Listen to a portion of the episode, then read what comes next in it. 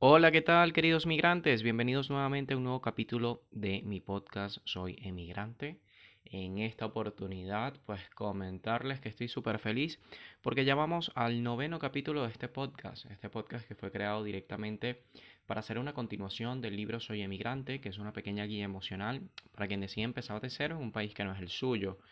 Em, básicamente cuando yo escribí este libro pues pensé un poco en todo el proceso que yo había vivido como migrante, todo el proceso en el que conocía de personas que habían pasado situaciones bastante adversas y qué es lo que realmente necesitamos para que emocionalmente podamos afrontar los diferentes aspectos que se nos van pasando en nuestro camino migratorio.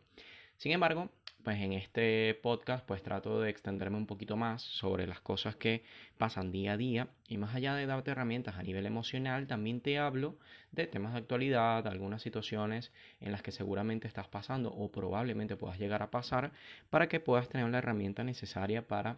eh, superarla en tu vida cotidiana. Por eso el tema de hoy va dedicado eh, a un tema bastante especial para mí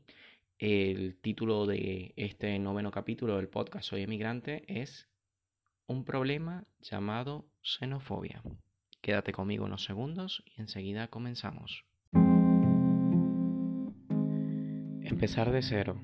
adaptarse, volver a empezar en un país que no es el nuestro, conseguir un futuro mejor y aprender que en esta vida todos somos importantes. Soy José Manuel Recamarich, arroba psicomigrantes y en este espacio de un migrante a otro migrante quiero ofrecerte herramientas terapéuticas para crecer. Bienvenido.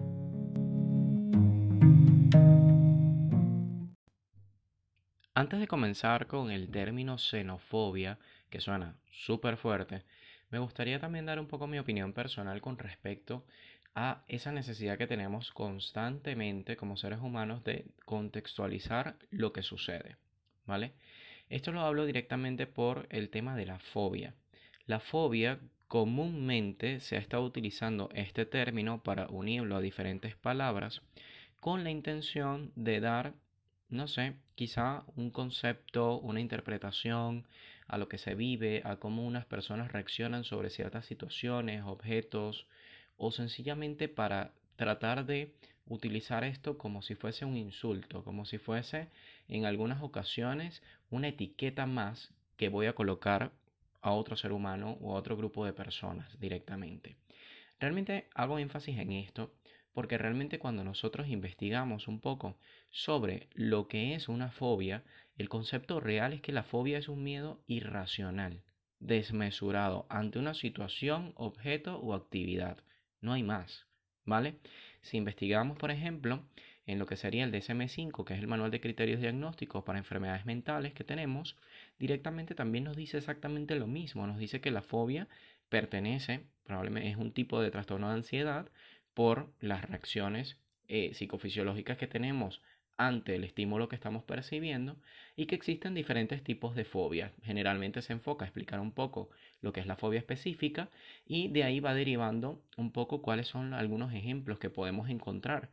eh, directamente para los profesionales de la salud mental en nuestra consulta rutinaria. Realmente, la fobia no responde a lo que actualmente se está utilizando con cualquier terminología, que es un rechazo en sí. La fobia realmente es un temor extremo a una situación o cosa que no es peligrosa y que la mayoría de las personas no las encuentran molestas. Entonces, claro, el miedo es algo muy común en las personas, es una reacción natural o una experiencia que, bueno, adaptativa que tenemos ante situaciones o objetos que implican un peligro real. Y cuando aparece la fobia, realmente es un miedo extremo al hecho de que, bueno, se te está presentando un objeto, una situación en particular, eh, probablemente es un temor bastante fuerte que tú no puedas controlar. Ahora bien, como no podemos cambiar el mundo o la percepción como se van realizando ciertas situaciones, yo quiero hablar entonces de este problema llamado xenofobia. Pero por eso al inicio quise dejar muy claro que yo no estoy de acuerdo con este término, así como no estoy de acuerdo con todo lo que le queramos agregar a la coletilla fobia, cuando realmente no representa un miedo. Porque si bien es cierto que la xenofobia se presenta como un rechazo o una agresión que generalmente allí es cuando se ha dado fama la palabra hacia personas que tengan una nacionalidad diferente a la del autóctono o directamente vamos a hablarlo hacia los migrantes, hacia los extranjeros, yo aquí pues parto de la idea de, bueno, vamos a hablar de este tema que lo llaman de esta forma, pero no por ello quiere decir que estoy de acuerdo con la terminología que se está utilizando, ¿vale? Directamente, eh, las personas que utilizan esta frase de xenofobia, por lo general lo hablan en caso de eh, lo que sería una exclusión social de otra persona por su origen normalmente que sea distinto al que realiza los actos de xenofobia. Es decir, que si yo estoy en el país X, el autóctono, la persona que ha nacido en ese país, se encuentra con un extranjero, un migrante, un expatriado, y pues toma la decisión de excluirlo socialmente porque lo dé diferente a sí mismo. En este sentido, últimamente se ha utilizado el término xenofobia para identificar a todas aquellas personas que utilizan alguna terminología eh, ofensiva hacia el migrante, utilizan algún gesto de rechazo, una mirada que obviamente es de muy pocos amigos, o directamente aquellas personas que tienden a insultar a la persona por su nacionalidad. Así que volvamos entonces al problema llamado xenofobia directamente. Sabemos entonces que es una exclusión social de otra persona, del autóctono directamente, hacia una persona que es extranjera, que es expatriada, que es un migrante a fin de cuentas, y em, incluye generalmente también actitudes y creencias respecto a ese grupo de personas. Es decir, cuando pensamos que un miembro de una nacionalidad en particular eh, es una persona mezquina, es una persona problemática o liante, como dicen aquí en España, y lo catalogamos así a todos los de su nacionalidad, directamente podríamos empezar a pensar que estamos utilizando un término xenofóbico, estamos siendo xenofóbicos contra una nacionalidad directamente. Generalmente, pues estas situaciones em, las acompañan comportamientos violentos y adicional a eso, pues se presentan también actitudes de rechazo hacia esa persona. Nelson Mandela, pues como un excelente autor en este, en este sentido, para poderlo citar dentro de este tema tan controversial como la xenofobia, nos dice que nadie nace odiando a otra persona por el color de su piel, su, su origen o su religión. Pero ¿cuál es realmente el verdadero problema de la xenofobia? La xenofobia empieza directamente cuando tendemos a catalogar a una nacionalidad en particular, al extranjero, al expatriado, aquel que lo ha dejado todo por buscar un futuro mejor, como lo es el migrante. Entonces, claro, ¿qué es lo que sucede? Que han habido varias situaciones en la historia de la humanidad que han fomentado eh, factores de riesgo que promocionen este tipo de acciones violentas, de acciones de catalogar y seguir etiquetando más y más personas. En este sentido, podemos recordar, por ejemplo, amenazas terroristas, acciones terroristas que se han visto en diferentes países que no hacen más que causar alerta, ansiedad y miedo en el autóctono, que se prepara para huir, para atacar o sencillamente para buscar la manera de sobrevivir y como mecanismo de defensa, pues evidentemente tienden entonces a rechazar a todo aquel tenga algo que ver con ese grupo que en su momento amenazó la vida de sus compatriotas. En este sentido, directamente también la falta de contacto directo con personas de otras culturas hace imposible que se pueda contrastar directamente esas ideas infundadas por la sociedad, por una vivencia en particular o por realmente el hecho de querer rechazar todo lo que yo no conozco. Entonces, más allá de que como migrantes seamos objeto de una acción real que va en contra de nuestra nacionalidad, en contra de que seamos extranjeros, en contra de que nosotros eh, hemos estado buscando un futuro mejor en un país que sabemos que no es el nuestro, pero lo buscamos en base a nuestro derecho universal de humanidad, Em, realmente sucede y considero que el término correcto para el problema llamado xenofobia es hablar directamente de un prejuicio social.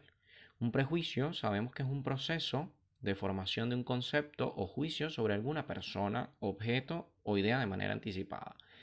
En términos psicológicos, es una actividad mental inconsciente que distorsiona la percepción. En este caso, cuando hablamos de los estereotipos, que son creencias superficiales sobre un grupo de personas directamente, ¿qué es lo que hace el prejuicio social directamente? Lo que hace es que tienes una actitud o un juicio hacia una persona o una cosa de forma negativa o positiva. Va fundada obviamente en una creencia y es capaz de resistir a la información correcta. Es decir, que por más que me lo muestres, si yo considero que esto está fundamentado en una creencia, que yo he aceptado con anterioridad, tienen que pasar muchas cosas para que yo desmonte una creencia directamente. Entonces, el problema llamado xenofobia se acaba en el momento en el que dejemos de etiquetar a las personas, porque también hay otro problema. Sucede mucho que cuando somos migrantes tendemos a etiquetar al autóctono y lo tendemos a etiquetar porque tendemos a pensar que todo lo negativo que nos pasa en nuestro proceso migratorio es debido a que somos migrantes, es debido a que somos expatriados, es debido a que sencillamente pensamos que el mundo está en nuestra contra y no es así. Entonces, sucede muchas veces que tenemos percepciones que alimentan actos xenofóbicos, como bien hemos comentado que se les llaman, pero que realmente dependen mucho de nuestra actitud. Si bien es cierto que no podemos eh, ser las mejores personas para todo el mundo, porque cada quien tiene su percepción y tiene sus creencias fundamentadas en lo que quiera creer, también tenemos que tomar en consideración que no todo autóctono, no toda persona que está en su país de origen va a actuar de forma xenofóbica contra nosotros. No podemos echarle la culpa de nuestra decisión de haber emigrado a una persona que no ha tenido la necesidad de emigrar, porque justamente su país de origen todavía le permite cumplir el sueño, la meta que se ha trazado en su momento. Entonces, el problema llamado xenofobia es un problema bastante fuerte porque sí es verdad, han habido ataques, han habido muertes, han habido persecuciones contra los extranjeros, pero que realmente esto es una falta de contacto con diferentes culturas que han tenido este grupo de personas en particular. Es un grupo muy reducido y no podemos catalogar a un autóctono como un elemento xenofóbico porque estaríamos haciendo exactamente lo mismo que lo que hacen aquellas personas que realmente sí sienten un rechazo por alguien que sea extranjero que no pertenezca a su nación.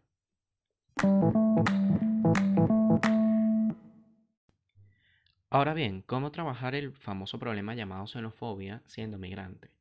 Esto es muy sencillo. Número uno, saber que nosotros no podemos ponernos en la misma actitud porque a fin de cuentas vamos a terminarnos odiando todos y vamos a terminar rechazándonos unos contra otros. La realidad es que si esa persona mantiene una actitud negativa contra nosotros por ser migrante, extranjero, etcétera, etcétera,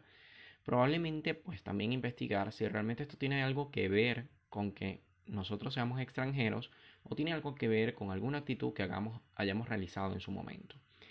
Eh, si esto tiene que ver directamente con el tema de ser extranjeros, pues allí tratar de empatizar y saber por qué esa persona está actuando de esa manera. Y tratar de cambiar esa creencia, tratar de ser una persona siempre honesta, amable, dedicada, que se note que realmente nosotros, eh, si hemos decidido emigrar, es porque hemos emprendido un viaje bastante duro que hemos sacrificado muchísimas cosas, como por ejemplo el contacto con nuestra tierra, con nuestra familia, y que esta aventura que muchas veces vivimos no siempre tiene colores em, positivos, sino que muchas veces también hay unas tonalidades grises en el paisaje que bueno, que lo hacen todo muchísimo más difícil. Entonces, saber que con el ejemplo muchas de estas situaciones se pueden evitar. Saber que con el diálogo también esto puede suceder. Saber que con el hecho de tu poder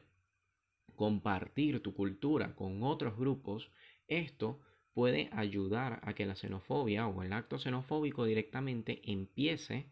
a disminuir directamente. Tratar de no solamente quedarte con un grupo de personas que pertenezca a tu nacionalidad, tratar de hacer amistades con personas autóctonas, tratar de vincularte a esa nueva sociedad, porque a fin de cuentas eso es algo que hay que tomar en cuenta. Como migrante, tú decidiste emigrar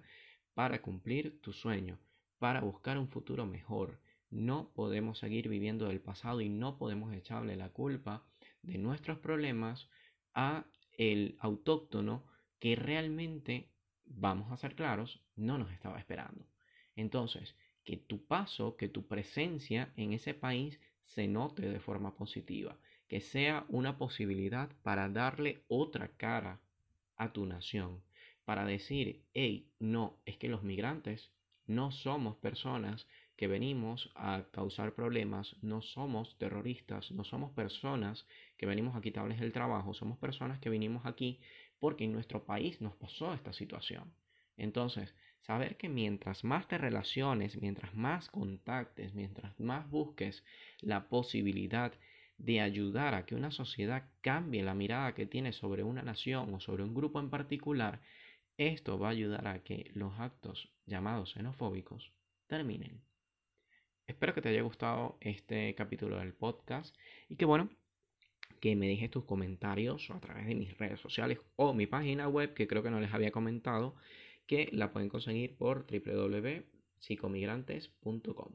Allí podemos seguir conversando un poquito más y voy a tener un tema mensual que voy a ir abordando eh, en, el, en, la sección del blog, de manera de que, bueno, que la puedan ir revisando un poquito más, porque créanme que por allí voy a seguir escribiendo muchísimo más de lo que estoy escribiendo por las redes sociales directamente, porque, bueno, no me lo permiten la cantidad de caracteres. Pero eh, si tienes algún comentario, recuerda que me puedes contactar directamente por mi Instagram, mi Facebook, arroba psicomigrantes, o directamente me puedes contactar por mi página web www.psicomigrantes.com. Nos vemos en un próximo capítulo del podcast Soy Emigrante.